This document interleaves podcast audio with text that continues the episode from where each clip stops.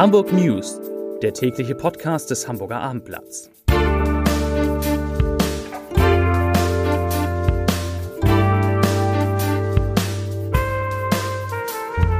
Moin, mein Name ist Lars Heider und heute geht es um erneute Sperrung auf der A7 und vor dem Elbtunnel an diesem Wochenende. Weitere Themen.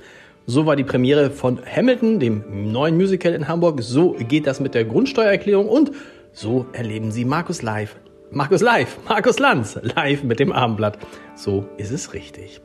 Aber bevor es darum geht, natürlich die Top 3, die drei meistgelesenen Themen und Texte auf abendblatt.de. Auf Platz 3 Außengastronomie in Altona und Mitte.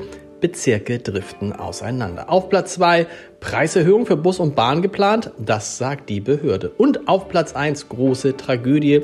Psychisch Kranker ersticht seine Lebensgefährtin. Das waren die Top 3 auf abendblatt.de. Wer an diesem Wochenende mit dem Auto in Hamburg über die A7 oder durch den Elbtunnel fahren möchte, sollte sich vorher genau informieren, ob das überhaupt möglich ist. Denn es stehen insgesamt für 55 Stunden mehrere Sperrungen an und damit verbunden sind natürlich auch große Staugefahren. Grund für die Sperrung, die von heute 20 Uhr bis Montag 5 Uhr andauern, sind umfangreiche Arbeiten auf der A7. Deshalb seien Teilsperrungen und ab Sonntagnachmittag eine mehrstündige Vollsperrung notwendig, heißt es. Ab heute um 22 Uhr wird die A7 in Fahrtrichtung Norden zwischen den Anschlussstellen Heimfeld und Ottmarschen zum Beispiel vollgesperrt. Außerdem wird bereits ab 20 Uhr die dritte Röhre des Elbtunnels in Fahrtrichtung Süden bis Montagmorgen um 5 Uhr gesperrt. Bäderland Hamburg reagiert auf die Energiekrise und zieht nun konkrete Konsequenzen. Vom kommenden Montag an, also dem 10. Oktober, werden die Temperaturen aller Wasserflächen um ein Grad gesenkt. Na, das geht ja noch. Als Beitrag zu den notwendigen Energieeinsparungen werden zudem der Großteil der Ganzjahresfreibäder und das Außenbecken des Hallenbads Boddenwald sowie die drei Rutschen in Bramfeld und Billstedt außer Betrieb genommen. Diese Maßnahmen seien genau der richtige Hebel, um den von uns allen geforderten Energiesparbeitrag von 15 bis 20 Prozent zu leisten, sagt Dirk Schumayer, der Geschäftsführer von Bederland Hamburg. Im Prozess gegen einen 47-Jährigen, der für eine Beute von 250 Euro einen Mann mit einem Messer ermordet haben soll, hat die Staatsanwaltschaft in Hamburg heute eine lebenslange Freiheitsstrafe beantragt. Es sei zudem die besondere Schwere der Schuld festzustellen, sagte die Vertreterin der Anklage in ihrem Plädoyer. Das, diese besondere Schuld, würde eine vorzeitige Haftentlassung nach 15 Jahren nahezu ausschließen. Der Drogensüchtige solle zudem in einer Erziehungsanstalt, Entziehungsanstalt untergebracht werden. Die Nebenklage schloss sich den Forderungen der Staatsanwaltschaft an.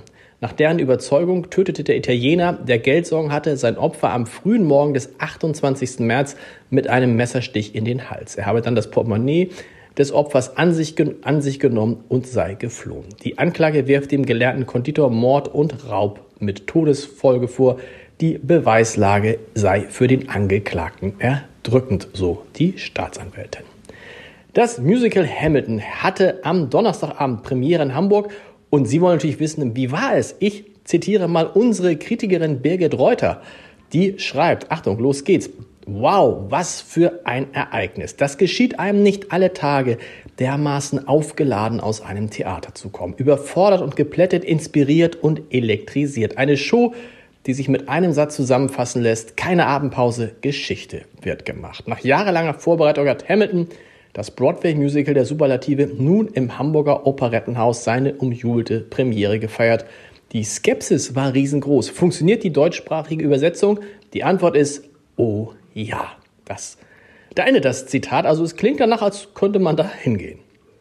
Noch weist nur ein Baustellenschild auf das neue Tempolimit hin, doch schon bald gilt es ganz offiziell. Zwei neue Tempo 30 Strecken auf der Hauptgeschäftsstraße der Uhrenhorst sollen für mehr Sicherheit im Straßenverkehr sorgen. Konkret geht es um einen 300 Meter langen Abschnitt der Papenhuder Straße vor der Kita auf der Uhrenhorst und einen Bereich von 500 Metern auf dem Hofweg, wie die Grünen-Fraktion in Hamburg Nord heute mitteilte. Die Grundsteuererklärung beschäftigt und ärgert noch tausende Hamburgerinnen und Hamburger. Wir vom Abendblatt hatten gestern drei Expertinnen und Experten vom Bund der Steuerzahler zu Gast, die vor knapp 200 Lesern wichtige Tipps gegeben haben. Und alle, alle, die nicht dabei sein konnten, die können diese Tipps morgen im Hamburger Abendblatt nachlesen. Und die Markus Lanz Festspiele gehen weiter. Von dem Buch Das Phänomen Markus Lanz auf jede Antwort eine Frage, das derzeit vorab exklusiv im Abendblatt zu lesen ist, war an dieser Stelle schon die Rede. Jetzt geht der Moderator mit seiner Multivisionsshow auf Tour und ist am 15. Oktober zusammen mit Arvid Fuchs in der Leishalle, wo er dann berichtet über seine ungewöhnlichen Reisen, zum Beispiel nach Grönland. Und am 28. Oktober darf ich dann Markus Lanz im Thalia Theater befragen um 20 Uhr.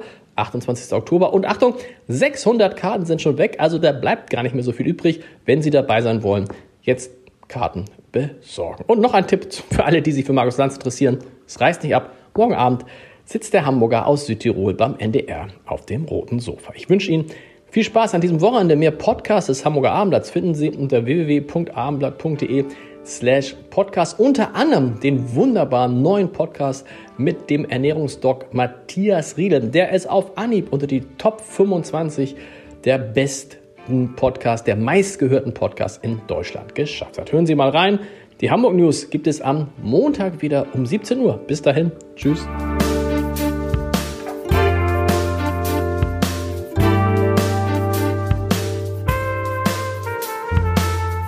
Weitere Podcasts vom Hamburger Abendblatt finden Sie auf abendblatt.de slash podcast.